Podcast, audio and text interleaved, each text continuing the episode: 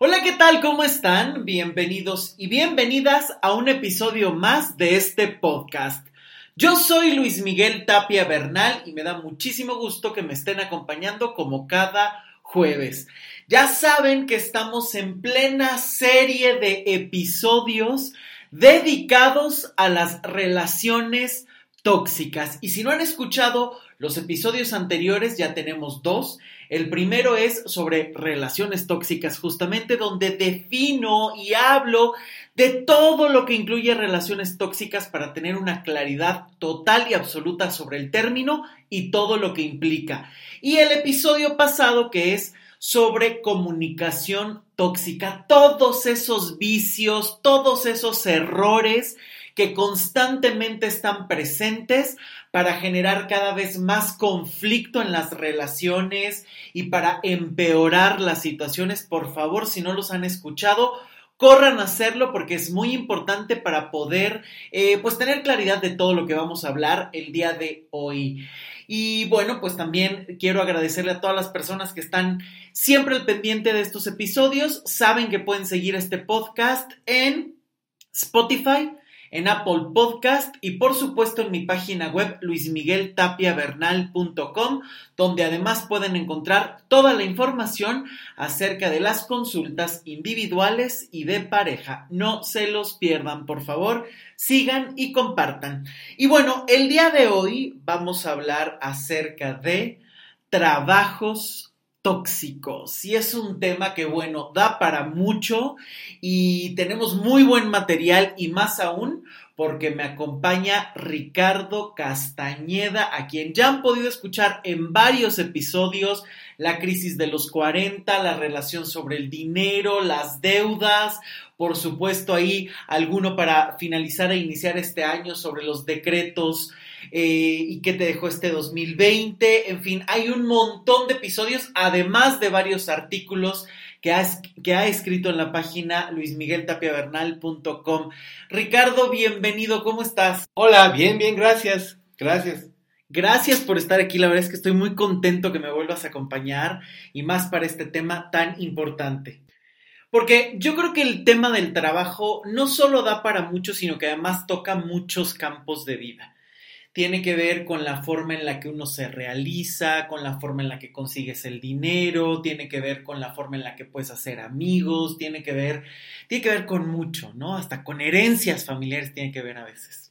Tiene que ver con todo eso y vaya, pues a final de cuentas, en el mejor de los casos te la pasas una tercera parte de tu vida trabajando, ¿no? Sí, eso también. De ahí hacia arriba, entonces eh, si tienes un trabajo que no te está llenando, que tienes problemas, bueno, pues, pues ahí empieza la raíz de muchos problemas a veces. Sí, emocionales, personales, familiares, porque también eso ocurre muchas veces que pasas tanto tiempo en el trabajo que si es un trabajo tóxico, terrible, tenso, vas a llegar a veces a tu casa con todas esas emociones contenidas y va a ir afectando otros campos de vida tarde o temprano.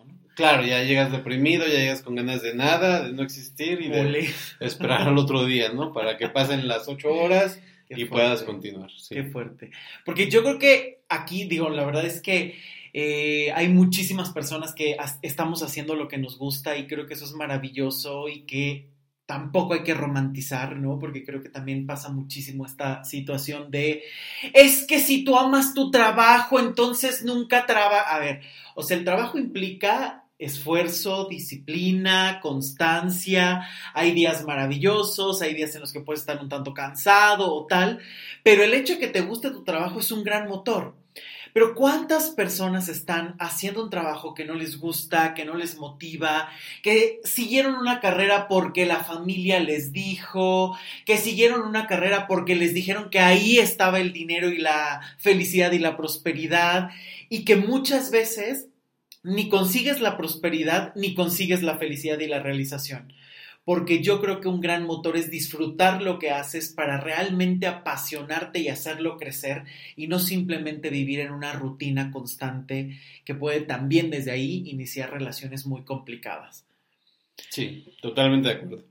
Pero, ¿qué te parece si empiezo a definir un poquito a qué nos vamos a, en qué nos vamos a enfocar? Porque creo que los conceptos son muy importantes y ya han estado escuchando los podcasts anteriores y me interesa mucho que estos temas queden muy claros porque creo que constantemente nos estamos perdiendo en los conceptos y entonces se pueden usar a veces hasta como descalificativos, ¿no?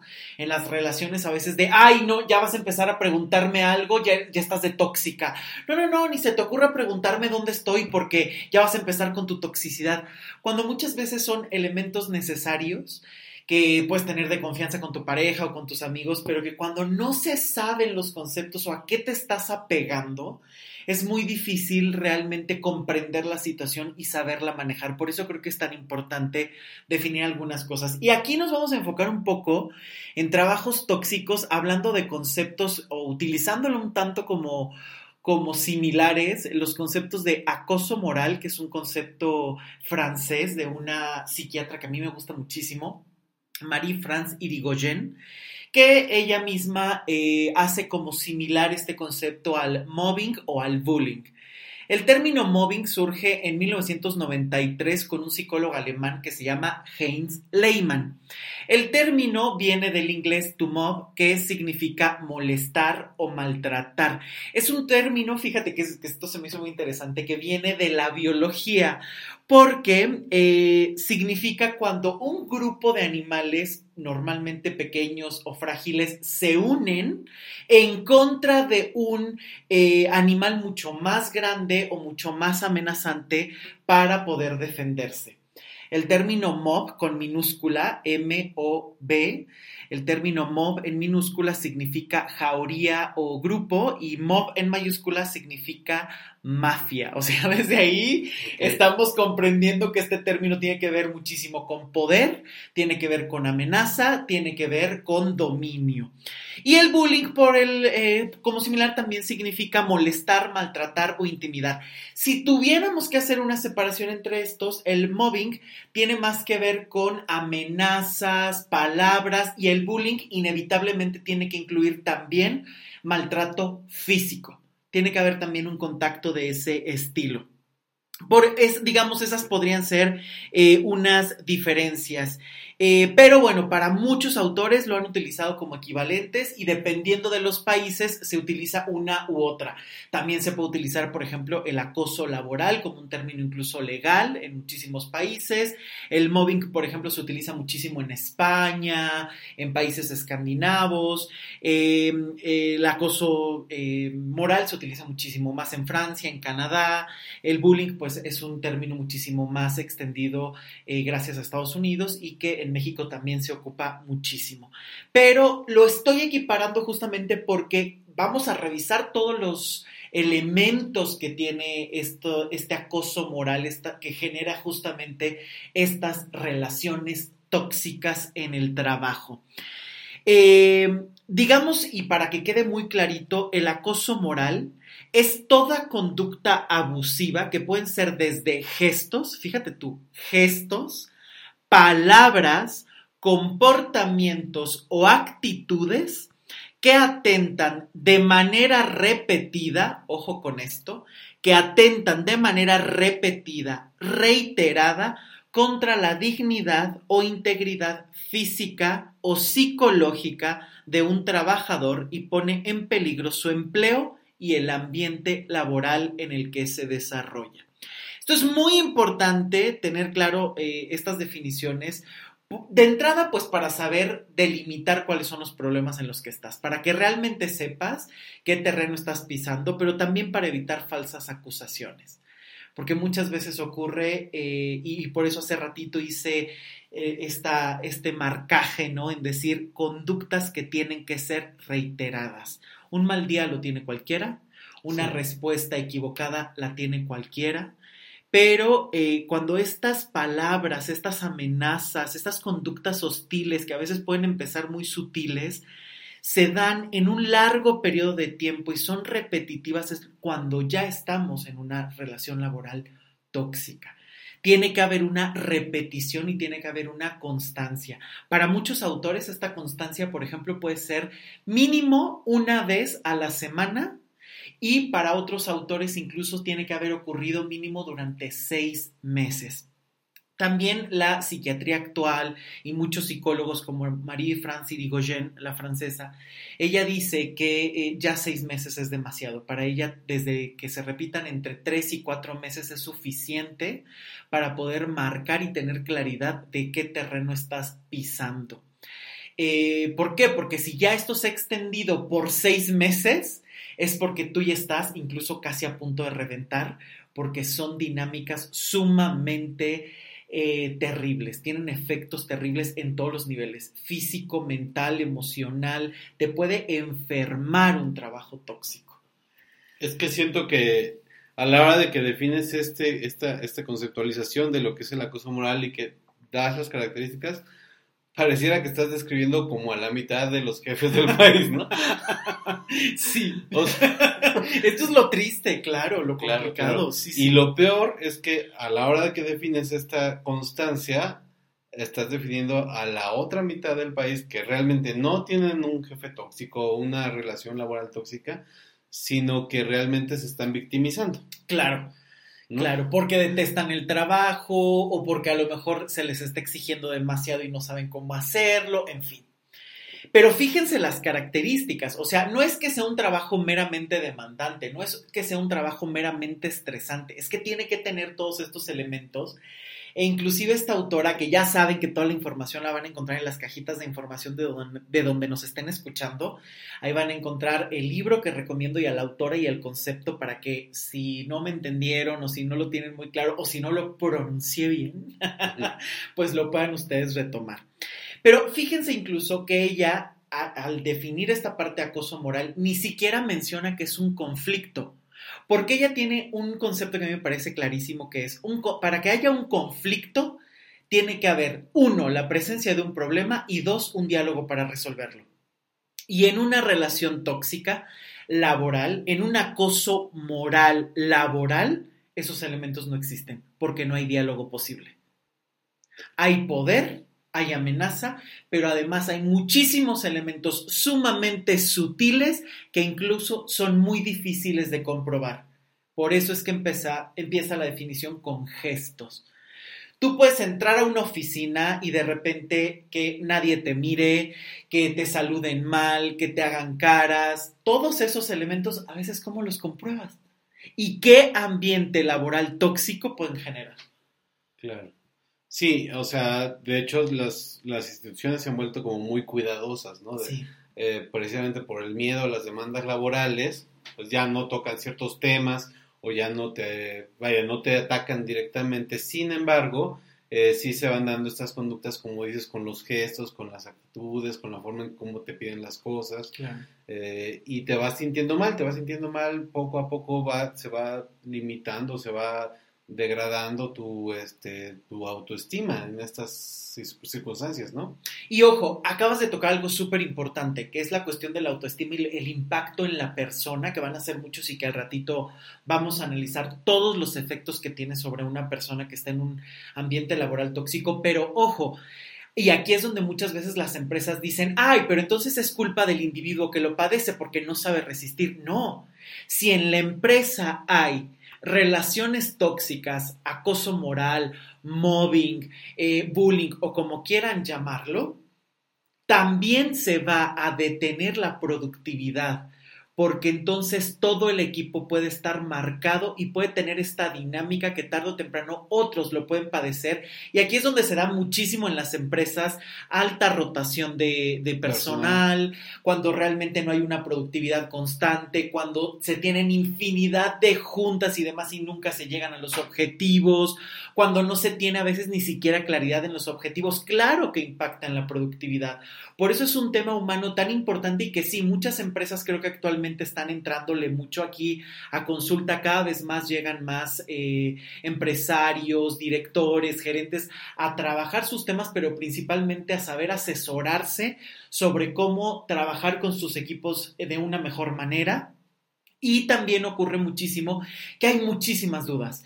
¿No? Porque creo que a veces se habla mucho de los temas, pero no se tienen corrientes exactas. ¿Por qué? Porque tú puedes tener infinidad de ideas o herramientas, pero a veces lo verdaderamente importante es cómo implementarlas. Y ahí es donde está el arte y ahí es donde radica la especificidad de una terapia que te permita realmente encauzar y agarrar esas herramientas y saberlas utilizar en los momentos precisos y con cada persona, porque además muchas veces con las personas con las que estás trabajando tienes que tener una comunicación distinta con cada una. Claro. Sí, es que es como un equilibrio súper frágil porque se mezcla la necesidad de entregar un producto, de realizar un servicio, junto con la convivencia entre personas y cada persona viene de un mundo diferente, con unos problemas diferentes, con una percepción diferente y entonces estás mezclando todo lo que es el, el jefe con todo lo que es el empleado y los metes a dialogar en un tema que es eh, el trabajo, que de por sí puede llegar a ser complicado, que de por sí puede haber eh, una capacidades diferentes de, entendimiento, de comprensión del problema, de, de dominio, de, de temas técnicos, pero ni siquiera llegas a esos temas técnicos porque te atoras en el cómo. Eso es. Y ahí es donde se puede perder infinidad de tiempo, recursos, se puede perder muchísimo eh, justamente en el cómo, cómo lo vamos a hacer, cómo vamos a hablar, cómo vamos a llegar a las metas si es que se tienen claras, porque a veces ese es uno de los elementos más tóxicos que, que existen en los trabajos. No se tiene claridad de las metas a las que se quiere llegar.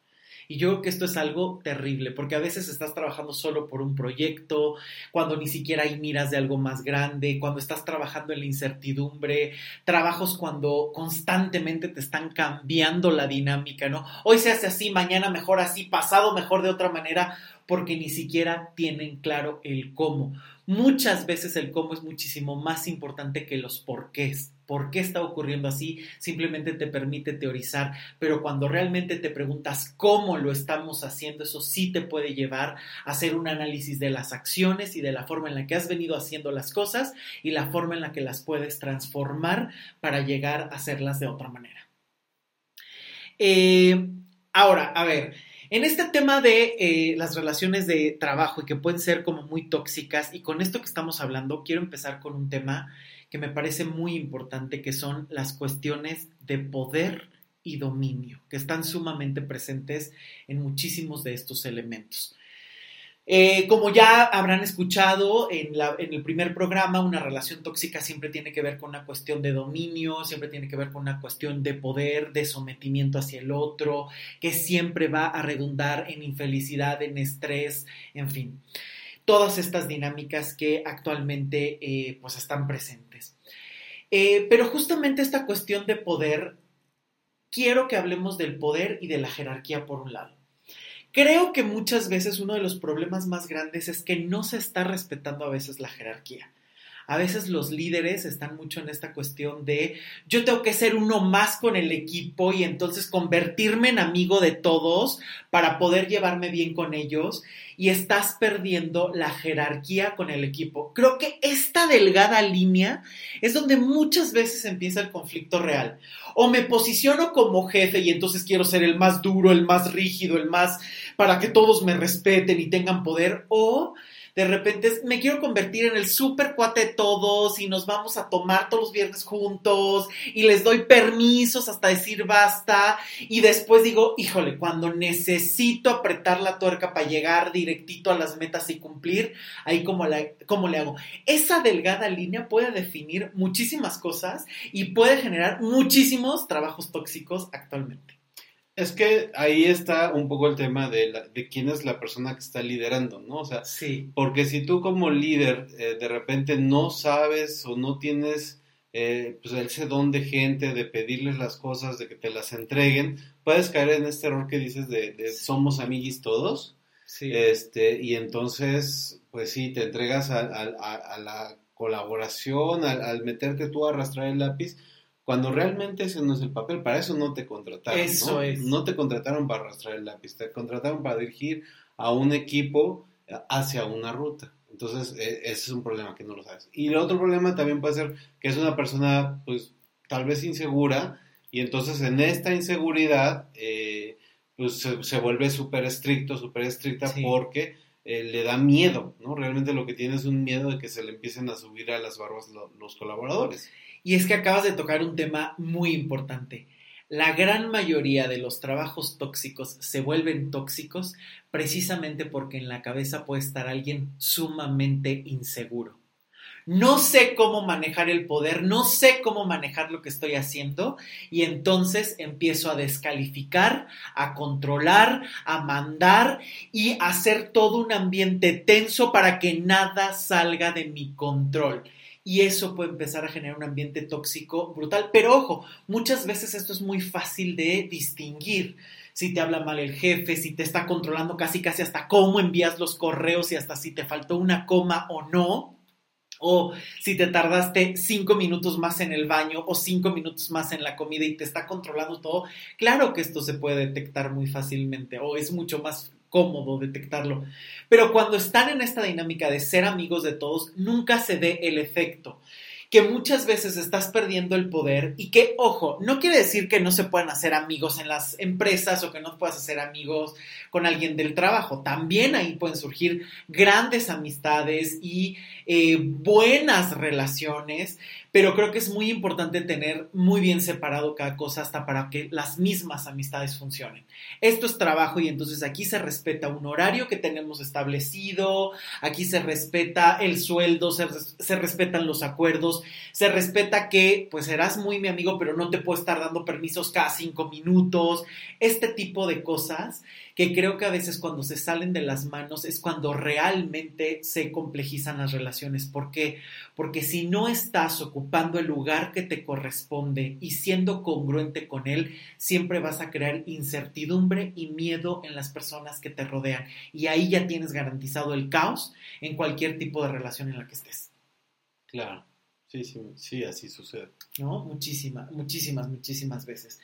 Pero a ver, hay varias anécdotas. O sea, tú has estado muchísimo más en estos trabajos godines de 9 a 6 o en estos trabajos para estar en empresas, tanto privadas como gubernamentales.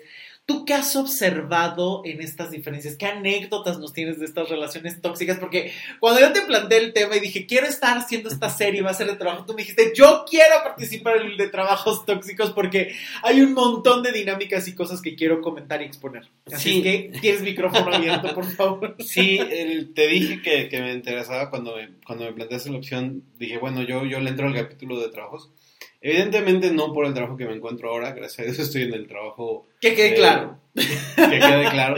Sobre todo que porque por ahí de repente me escuchan mis hermanitos Lorena y Toño. Ay, que gusto, un gran saludo para ellos. Entonces, que quede claro que no estoy hablando de ahí, ni, ni de mi trabajo anterior, ¿no? Que también estoy con un, con un gran amigo, sino de los trabajos que antes de esos, ¿no? O de los compañeros que veo que siguen trabajando en otros lados, en otras provincias, pero vaya, como Godín, pues te cuentas las historias unos a otros. Sí. ¿No? Entonces, eh, estuve, estuve escuchando tu primer podcast, el de, el de qué es lo que lleva una relación tóxica en general, y entonces lo, lo encuentras todo, ¿no? O sea, por ejemplo, el tema de que es un, regaño constante, pues ahí está una nota que se ve cuando tu jefe te está hostigando constantemente, o cuando tu equipo de trabajo te está hostigando constantemente, ahí luego, te empiezas a dar cuenta. Porque una cosa es que tengas que hacer tus, tus actividades, ¿no? Pero en el trabajo se da mucho de esto es, es que esto es para ayer, es que esto es para allá, a qué hora me lo entregas le dices que a las 4 y te hablan a las tres y media para preguntarte si ya lo acabaste, o te hablan a las 4 y 1 para pedirte que lo vuelvan a hacer, ¿no? Entonces constantemente te están estirando, te están estirando. Y otro tema que, que mandaste, que pusiste en el podcast, en el primer podcast, es aguantar, explotarte, ¿no? Este, Te mm. dicen no comas, no duermas, eh, vives, vives esforzándote por tu propio éxito. Sí. Entonces te venden esta bonita idea de ponte la camiseta, ¿no? ¿Qué significa abuso seguro, ¿no? ¿Qué significa abuso laboral? O sea, significa no voy a respetar tus horarios, te voy a cancelar tus vacaciones. Este, te voy a pedir que llegues a las 6 de la mañana, que te vayas a las 11 de la noche, para que te pongas la camiseta, porque solamente así vas a crecer. Esa es la única manera en la que se crece en esta empresa, ¿no? Y hay un montón de consultorías, un montón de instituciones eh, que no vale la pena mencionarlas para, para, no hostigar a nadie, pero que todos sabemos que sí son, ¿no? Sí, que, sí hay que un realmente te están pidiendo la camiseta y, y para disfrazar una sobreexplotación.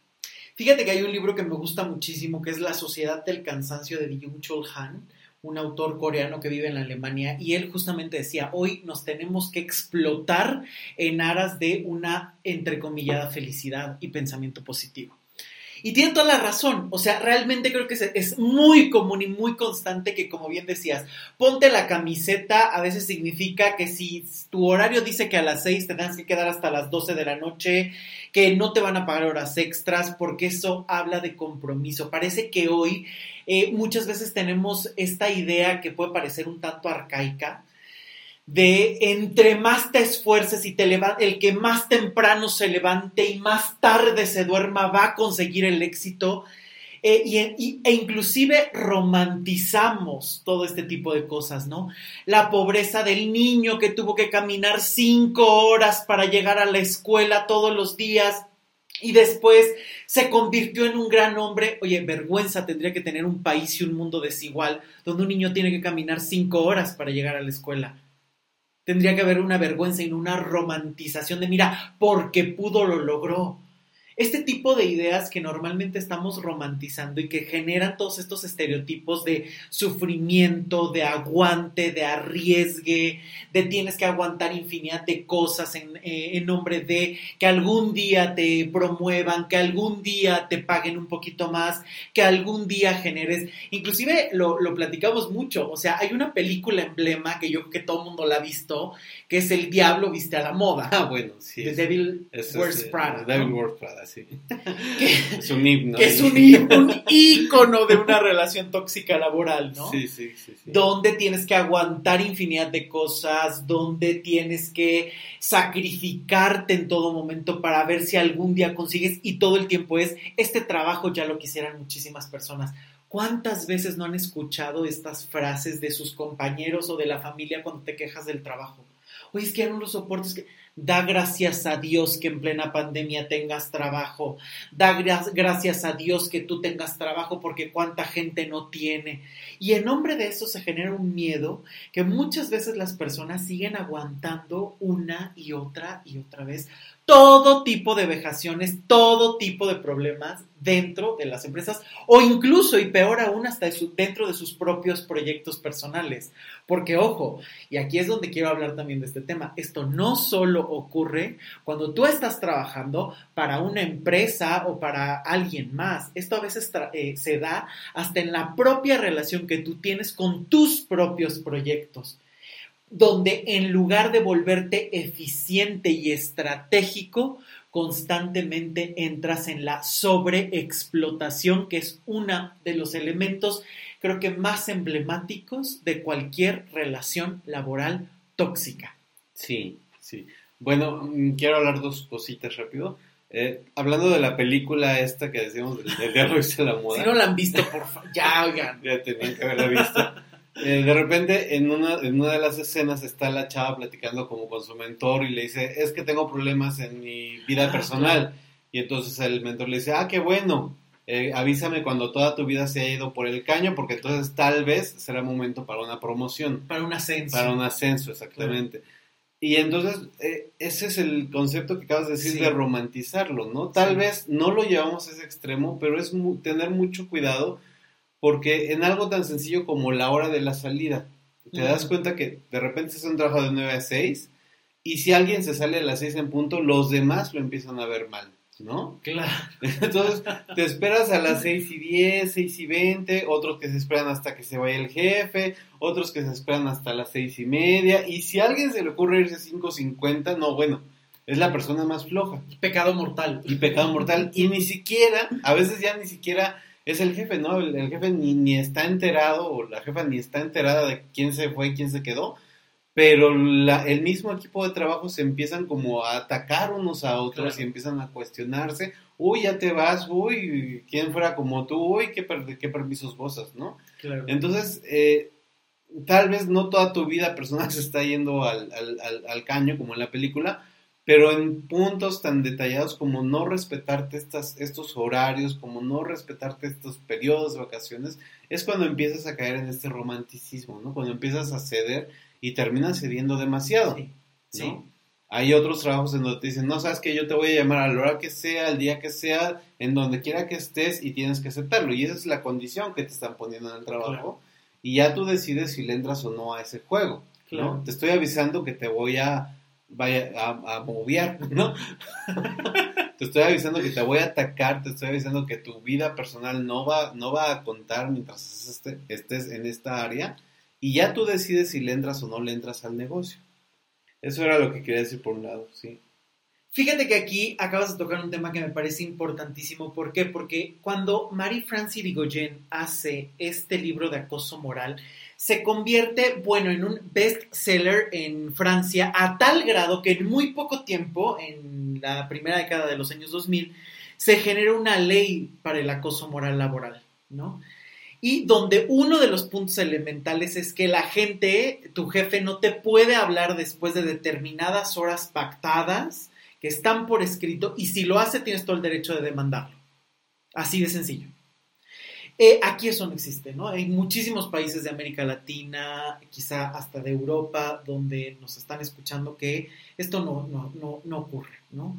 como bien dices, es el teléfono tienes que estar disponible a la hora que sea, eh, si yo te necesito llamar a las 12 de la noche y que, ojo, esto además ha empeorado con la pandemia. Como muchas personas están haciendo home office y demás, eh, que obviamente te quedas a veces trabajando un poco más tarde o que repartes tus horarios de otra manera, muchas veces ocurre que, ah, es que envié el correo a las 12 de la noche, la otra persona resulta que está trabajando y entonces ahora después a las 2 de la mañana que se me ocurre te puedo llamar porque pues seguramente estás despierto o despierta. Se da muchísimo estos elementos y que como bien dices se utiliza justo como esta romantización, ¿no? Por eso es tan importante tener claro este concepto de acoso moral, porque además no solo es que sean las conductas reiteradas, sino que además se tiene que ver las cosas desde un conjunto. Normalmente no solo es una o dos eh, de estas actitudes, sino que tiene que ver con muchísimas. Y que hay que ver un cuadro completo para que tú sepas realmente si estás en una relación tóxica o no, no nada más un elemento, no nada más una definición o nada más un problemita de un día. Porque también eso es cierto, creo que generacionalmente, y aquí me encantaría que platicáramos de este tema, también ha habido un cambio rotundo, ¿no? La generación X, los X-Men, este, Normalmente estaban muchísimos más, muchísimo más enfocados en esta cuestión de construir, de tener futuro, de esta responsabilidad, pero de disfrutar sus vidas, ¿no? Es como mucho estas generaciones que, digamos, son, nacieron como entre mediados, finales de los 70, ¿no? Ajá, Ya mediados de los 80 para acá empiezan los millennials que se les ha llamado de todo, ¿no? O se nos ha llamado de todo. Que si generaciones cristal y ta, ta, ta. Eh, yo sí creo que ha habido cambios rotundos en el compromiso y en la responsabilidad, pero hay que matizar esta idea. Creo que eh, sí, por supuesto que eh, hay muchísimas personas actualmente y creo que entre más jóvenes está como esta idea de tengo que, me merezco todo simplemente por estar y tiene que ser tan fácil como abrir mi Instagram y comprar seguidores para convertirme en un super influencer y después tener mi TikTok y demás y ganar dinero y volverme súper famoso. Y entonces voy a trabajar contigo, pero te voy a hacer el favor de trabajar contigo. Y entonces si no me gusta esto yo me voy porque como esta parte que a veces tiene que ver con muchos compromisos, aquí me llegan infinidad de, de pacientes a trabajar el tema laboral y muchas veces me han dicho, ¿no? O sea, hemos contratado jóvenes de 20, de 30 años que les estamos dando la oportunidad de trabajar, que damos buenas prestaciones, buenas condiciones, y de repente es de, pero yo no puedo llegar temprano, ¿eh? O sea, no, yo no entro a las 9, es que yo me levanto como a las nueve y media, porque luego me duermo tarde, pero si quieres me levanto más tarde, me, me voy más tarde, ¿no? Y empiezan a querer negociar, y a veces la empresa cede, pero de repente con cualquier cosa empiezan a meter trabas, dejan de ir, eh, lo personal invade muchísimas veces este tema y creo que se está perdiendo mucho la palabra y el compromiso, como lo dije en el episodio anterior sobre la comunicación. Creo que uno de los elementos que más están eh, haciendo tóxicas las relaciones en cualquier ámbito y también las laborales es el no cumplir la palabra. De ninguna de las dos partes, ¿no? La empresa te dice tu horario es de 9 a 6 y espera que te quedes de 9 a 9, ¿no? O que llegues a las 7 de la mañana todos los días para que saques más trabajo. Pero también cuántos empleados no llegan y es, a ver, firmaste un contrato con un horario específico que no negociaste desde el principio y que ni siquiera te estás adhiriendo a esos elementos y esperas que la empresa se adhiera a tu forma de trabajo. Sí creo que hay que migrar muchas veces a elementos un poquito más flexibles en algunas, en algunas cosas. Pero si estás con una empresa que tiene horarios muy definidos, no puedes empezar a creer que vas a hacer lo tuyo todo el tiempo. Es que es lo que te decía, o sea, se definen unas reglas y ya la persona decide si le entra o no, ¿no? Entonces es un choque de dos culturas, de dos generaciones, sí. porque, o sea, por un el escenario más común es que el generación X esté a la cabeza y esté contratando a los millennials, ¿no? Sí, claro. O ya a los, a los que siguen a los centennials. Sí, centennials. Entonces, yo los contrato y yo vengo de una escuela diferente. Yo vengo de una escuela de corbatita, de respetar ah, reglas, de llegar temprano, de salirme tarde, de, de, que este acoso moral, pues para nosotros era normal. Nosotros me incluyo porque estoy en esa generación, ¿no? Sí, eh, exactamente. Entonces, ese acoso para nosotros es, ay, pues mi jefe es estricto, no, no es me está acosando, no es me está atacando, no es lo puedo demandar, sino simplemente estoy en un trabajo donde mis jefes son estrictos. Este, y ahora llegas con toda una, eh, a, un futuro, que es el nuevo presente, con toda una estructura de cuidado laboral, donde hay una norma hasta para la NOM 30 y no sé 35, claro. Para cuidar que no te esté yo estresando a ti como subordinado. Claro. ¿No? Y entonces, eh, y llegas con una generación que tampoco está tan comprometida, ¿no? Que no tiene esa intención de un trabajo de largo plazo. Eso, que no ve un futuro. Que no, ve un futuro, exactamente, tal vez por la FORE, tal vez por su generación, tal vez por cualquier otra razón, no, no se ven a largo plazo, ¿no? Entonces ya no quieren usar la corbata, ya no quieren llegar temprano, ya mm, ni se te ocurra moverle las vacaciones, ¿no? Te piden las vacaciones, pero organizan su viaje de tal suerte de que el avión lo toman tres horas antes de llegar a su, a su día de trabajo. ¿no? Y entonces se les mueve el avión y entonces, ay, perdón, es que estoy en el aeropuerto. Bueno, es que tenías que haber llegado ayer para que hoy estuvieras en la junta, claro. ¿no? Pero, pero en ese afán de, de, extender eh, lo más que pueden su bienestar personal su momentáneo. sí, exactamente. Claro. Pues empiezan a presentarte estas fallas, ¿no? Que ahí es donde tienen que escuchar, por favor, a Bauman. Hay una conferencia sobre Sigmund Bauman, un sociólogo. Aquí está en el podcast o en mi canal de YouTube, luismigueltapiavernal.com, porque aquí hablamos justamente de cómo estas generaciones actuales justo están viviendo eh, sin futuro solo importa el momento actual y entonces si el trabajo no importa, no, ni siquiera lo veo a largo plazo, solo es el momento que me permite comprar mi Starbucks y pagar las 25.500 mensualidades de mi iPhone, última generación y mis próximas vacaciones, porque además no hay ahorro. Fíjate que ahora no recuerdo el autor, pero estaba platicando una vez con un, un amigo que se llama Gabriel, a quien le mando un gran saludo, y me decía que él había leído a un autor que decía justamente que actualmente se vive propiciando que todos sean emprendedores, porque evidentemente entre que no hay afore, entre que no hay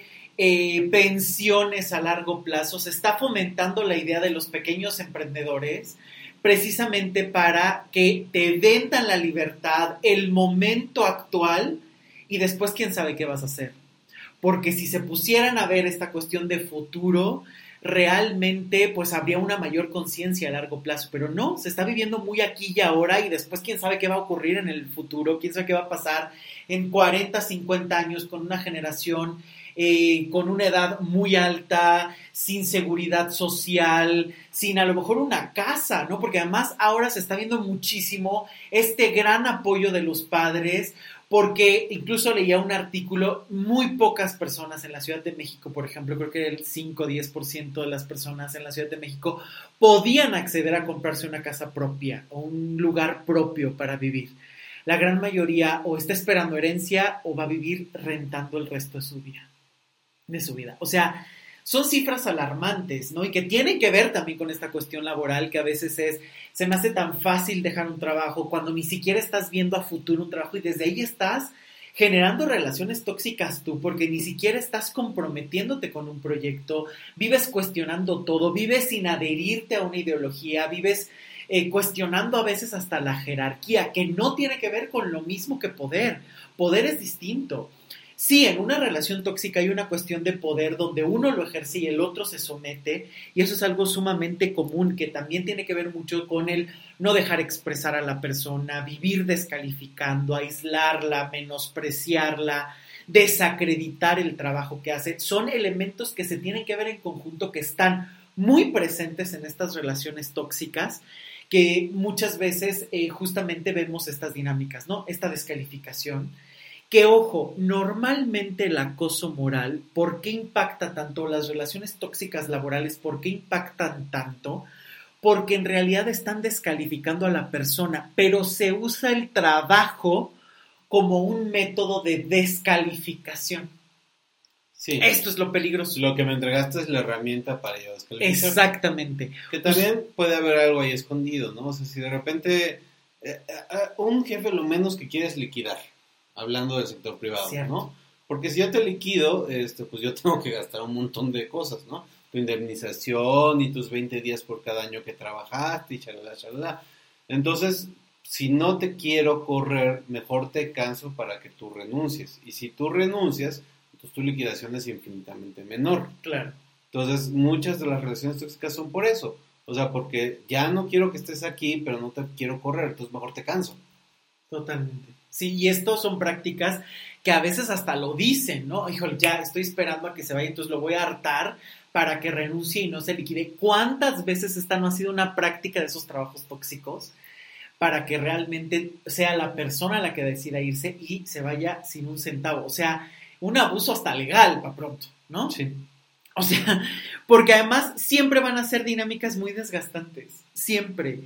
Y que además muchas veces son difíciles de comprobar. Eh, porque, claro, o sea, si te están cuestionando una parte laboral, pero te están lastimando de manera personal, ¿cómo los separas? Ahí es donde está esa delgada línea eh, difícil donde pues a veces esos ataques personales como las burlas, los apodos, eh, pues a veces cómo las compruebas, ¿no? Y es que ocurre muchísimo que esta persona normalmente, que ojo, no tiene que ver, y esto es algo que hay que dejar muy claro, para que haya una relación tóxica en el trabajo no tiene que ver solo con jerarquía. Es decir, no solo todos los jefes pueden ser tóxicos y los subordinados no. Esto no tiene que ver con esto.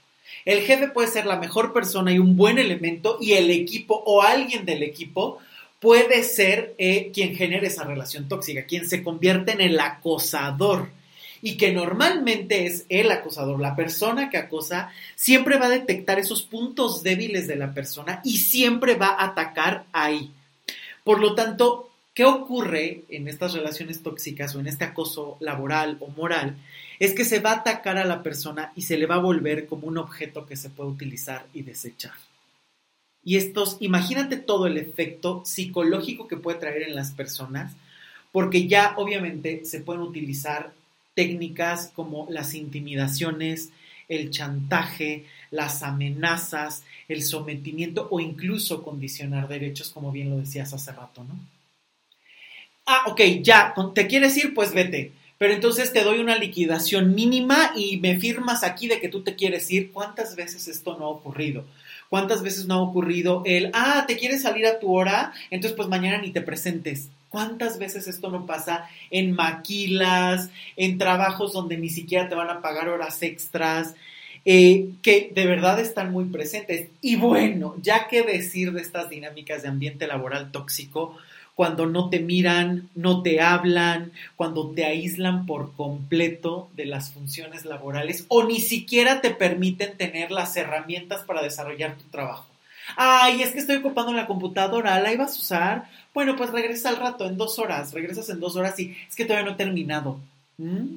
Yo, o sea, este tipo de elementos que son tan tóxicos y que pueden estar presentes, fíjense toda la serie de elementos que están ahí. No solamente es me habló feo y me miró feo un par de días o tengo conflicto con alguien. Si tienes conflicto, entonces tienes solución. Esto es todavía más íntimo, más privado.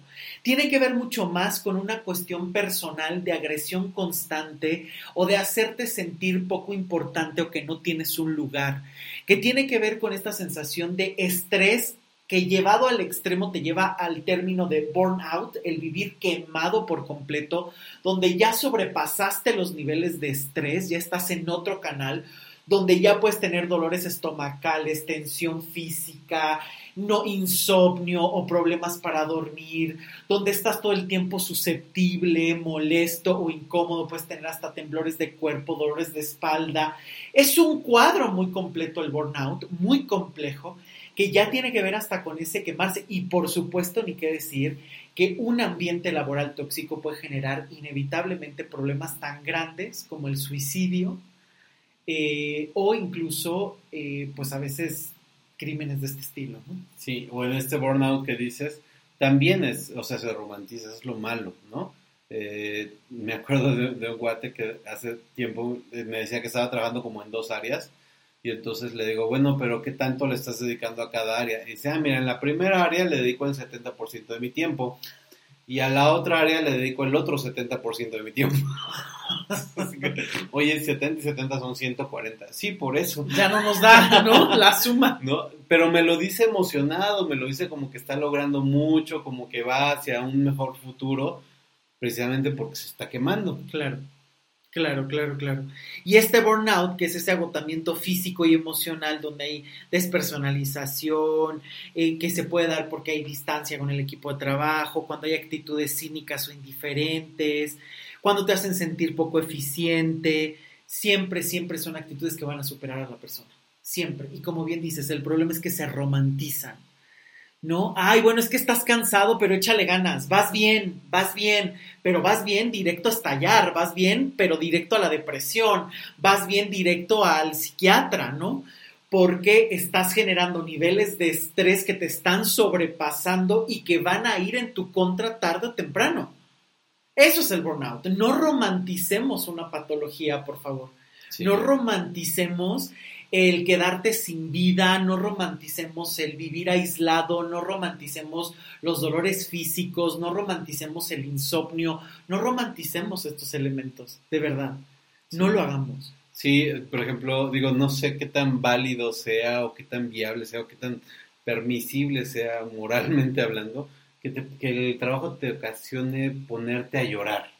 ¿No? claro. Que estés llorando en pleno trabajo. ¿Por, qué es tanta la desesperación? ¿Por qué es tanto el no me encuentro que te pones a llorar ahí en la, en la plena sala de juntas? Claro. Eh, o corres al baño a llorar un ratito para tratar de despejarte y salir como si nada. Y entonces hay de las historias de terror que, que, prometí contarte, de repente hay una que está la chava, la regañan horripilantemente. Durante más de dos horas la mandan a trabajar porque tenía que ser algo urgente y entonces se va a su lugar y está llorando está escribiendo, está desarrollando un modelo y está llorando. Pasa el jefe después de haberla regañado durante dos horas, la ve que está llorando enfrente de su computadora y le dice, bueno, llorando y tecleando. no, bueno. o sea, no porque estés llorando, no porque estés deprimido, dejes de trabajar, claro, Claro, como máquinas. O sea, es que es aquí justamente donde se ve esta, esta parte que se despersonaliza a la persona, vaya, valga la redundancia, el individuo se despersonaliza a ese individuo y se le ve como una máquina de trabajo que no tiene por qué sentir sueño, hambre, emociones y tienes que dedicarte en cuerpo y alma para la empresa.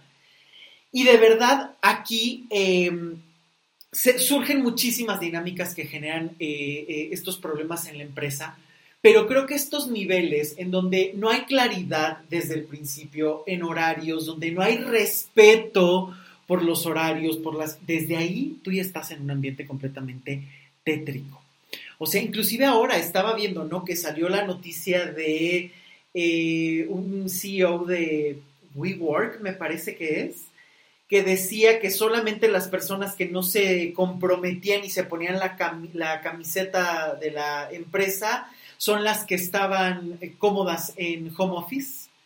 Dice, los empleados menos comprometidos están cómodos con el home office, dice el director de eh, WeWork. O sea, a este nivel. Sí, claro, cualquier persona comprometida tendría que sentirse mal y tendría que estar en la oficina. y correr y ponerse en riesgo hasta la vida y la salud. O sea, cuando yo creo que si algo ha demostrado la pandemia es que hay que ser eficientes por un lado en el trabajo y por el otro que también hay que respetar esos horarios, porque ¿cuántas personas no necesitan ya salir de casa para delimitar sus espacios y poder trabajar de otra manera y que a veces es necesario el salir?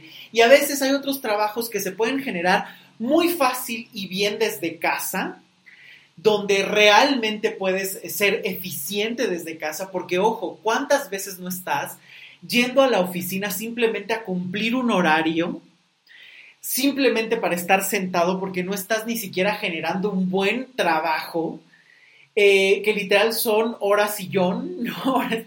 horas silla. Es que acá en México se usa, otra palabra más, menos adecuada. Menos adecuada, muy vulgar zona que dicen son horas nalga, o sea que literal nada más estás sentado cobrando sueldo en lugar de volverte productivo, ¿no? Y que a veces desde ahí ya se ven estos trabajos donde simplemente hay que estar sonriendo o estar en tu lugar sentado, casi casi pasando lista y se acabó.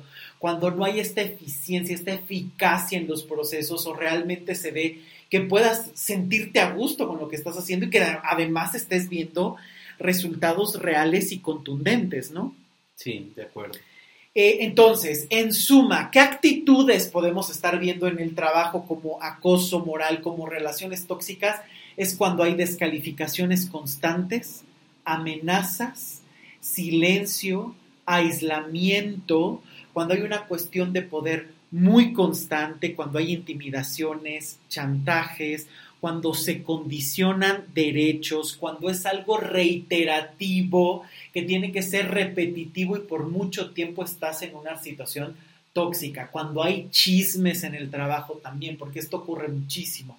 ¿No? Cuando hay una pésima comunicación, yo creo que esto es el elemento fundamental, caótico de toda relación, el no saberte comunicar.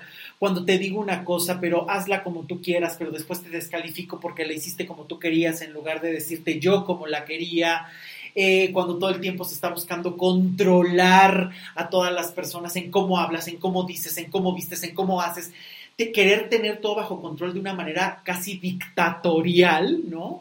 Sumamente autoritaria también muchas veces es un peligro. No dejas que las personas se relajen, respiren, que se cree ese ambiente de confianza en el trabajo que generalmente una relación tóxica laboral tiene, esas relaciones de desconfianza, de no sentirte a gusto, de sentirte todo el tiempo observado o criticado constantemente, son relaciones laborales tóxicas inevitablemente, ¿no? Ya ni qué decir, obviamente, las que tienen acoso sexual, evidentemente entran dentro, de estas relaciones tóxicas, ese acoso donde el jefe o cualquier compañero o compañera de trabajo te quieren tocar, te quieren condicionar derechos de, oye, quieres subir, vamos a tener algo, y si no lo haces, entonces empiezo a cuestionar tu trabajo, a ponerte a todos en contra, a inventarte chismes. Por favor, esto es hasta un delito ¿no? Y esto pasa muchísimo. También aquí es muy importante mencionar que hay grandes diferencias, ¿no? Seguimos en pleno siglo XXI viendo cómo las mujeres tienen muchísimo menor acceso a salarios equitativos. Muchas veces se contrata a mujeres en el mismo puesto y ganan menos que los hombres.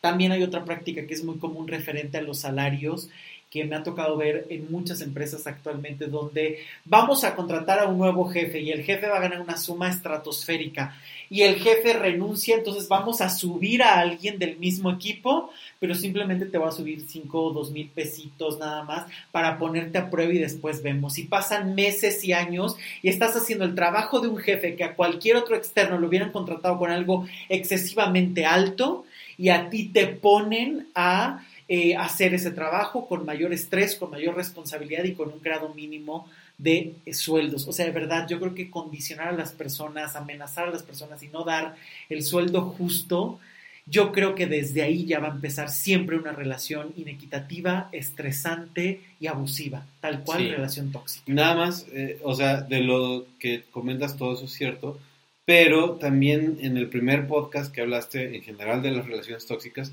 hablaste que necesariamente había una codependencia. Sí. ¿No? Y entonces, eh, aquí en, ese podcast pusiste el ejemplo, lo, leíste tal cual, es la única oportunidad que tengo.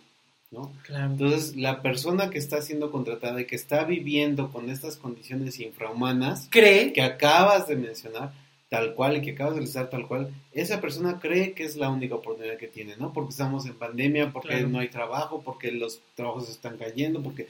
Y eso es cierto, estamos en un problema económico grande, ¿no? Es cierto hasta cierto punto. Sí, exacto. O sea, es difícil conseguir un trabajo en esta época para cualquier negocio, para cualquier actividad económica, es, el mercado laboral está lastimado, pero ¿en qué momento puedes, no sé, como encontrar ese punto de realmente me estoy preocupando por la situación macroeconómica o realmente soy la otra parte de esa codependencia? Claro. De que lo veo como mi única oportunidad. Sí. Y, y acepto todo porque creo que es mi única oportunidad.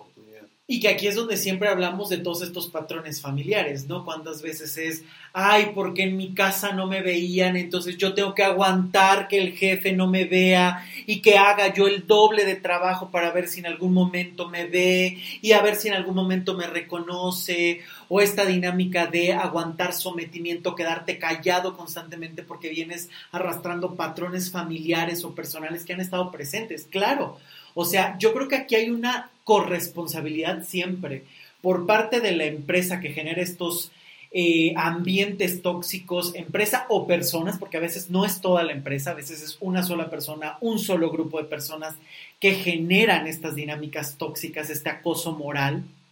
Y por el otro lado, que lleva al individuo que se mete a trabajar en esta empresa a creer que todo esto es normal por un lado, creo que sí hay una cuestión social donde se romantiza, como ya lo dijimos, o es, pero es que aguanta porque está difícil, porque todo lo quieres peladito y a la boca y facilito. Este tipo de ideas que a veces también no permiten matizar la vivencia, pero también está por el otro lado el, y que tiene que ver cuánto vales, cómo mereces, cómo te comunicas, qué crees que necesitas en tu vida, cómo te ha costado de trabajo las, obtener las cosas, cómo se ha visto el trabajo a lo largo de, de, las generaciones en tu familia, qué relación hay con el dinero en tu familia. O sea, son elementos que están en juego que muchas veces el individuo viene cargando y que a veces no sabe cómo reaccionar y que no sabe poner límites desde el principio en la empresa con el horario, con la forma en la que le piden las cosas, con la forma en la que le hablan y a veces por vergüenza, porque el nuevo la tiene difícil, porque no se vayan a burlar de la persona. Cuesta muchísimo trabajo poner límites desde el principio y si tú no los marcas, ya estás en una condena porque a veces va a ser mucho más difícil negociarlos a la larga con, cuando ya a lo mejor no tienes que negociar uno o dos puntos, sino veinte que te han puesto encima y que tiene que ver con un trabajo personal que tú tienes que hacer para estar fuerte. Ojo, esto no significa que una persona que no ha sabido resolver ciertas cosas personales eh, se le pueda abusar o se le pueda determinar todas estas eh, cosas, ¿no? O de, ay, pues que aguante. No, pero aquí tenemos que ver una corresponsabilidad. ¿Por qué? Porque la parte que a ti te toca hacerte cargo, es muchísimo más fácil que realmente tomes acciones o que realmente puedas adueñarte y modificarlo de lo que te toca y dejarle a la otra persona ese otro elemento que ya le corresponde y no cargar con vergüenzas, con culpas o situaciones ajenas, sino asumir solo lo que te toca. Repito, esto no significa que si tuviste una historia complicada o vienes de alguien que no te enseñó a veces a hablar o a poner límites, esto no significa que tú tengas que vivir y aguantar lo que sea. Por supuesto que no. Y ojo, porque aquí muchas veces en nombre de estos amores propios y en nombre de esta parte de aguante o sacrificio y romantización, se está perdiendo el mensaje. Una cosa es que tú te hagas cargo de tu historia y sanes tu historia y sanes tus patrones para que tú estés más libre y puedas relacionarte mejor. Y otra, que las personas abusen y crean que porque vienes de una historia difícil, pueden hacer contigo lo que quieran. Son dos cosas completamente distintas que hay que dejar o sin saber, Sin saber que vienes de una historia difícil, ¿no? Simplemente porque te ven por tu tipo de personalidad. ¿no? Claro. Como alguien, Sí, o sea, no, no saben tu historia, pero te ven a ti como alguien débil. Claro, exacto. Se van sobre de ti. Exacto. Tal cual. Y es, y es como una tormenta perfecta porque está como bien difícil diferenciar qué tanto mi ambiente realmente es tóxico. ¿Qué tanto yo soy una persona débil que no sabe resolver y que está eh, propiciando este maltrato por temas personales? Claro. ¿Y qué tanto, ahora sí, si, si, suponemos que soy alguien de veintitantos, qué tanto realmente yo me estoy quejando de más?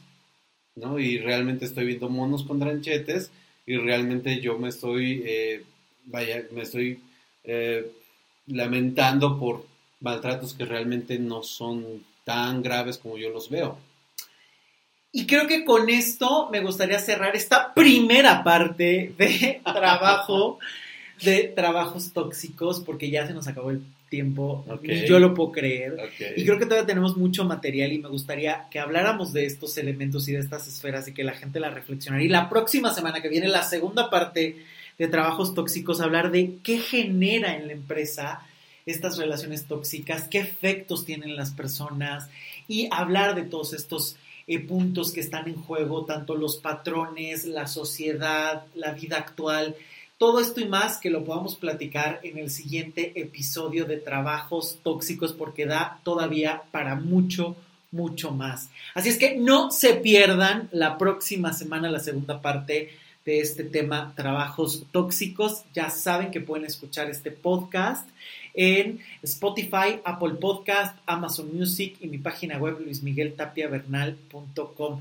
Ricardo, muchísimas gracias por estar otro episodio más conmigo. No, gracias a ti. Gracias por compartirnos tus experiencias y siempre tus ideas tan puntuales y nos escuchamos eh, con ustedes la próxima semana porque me vuelve a acompañar Ricardo Castañeda. Además de que no se pierdan los siguientes episodios, ya saben, la siguiente semana próxima eh, la segunda parte de trabajos tóxicos viene la relación tóxica con el dinero, amistades tóxicas, relaciones amorosas tóxicas, familias tóxicas. Bueno, no se lo pueden perder, así que nos estamos escuchando las siguientes semanas.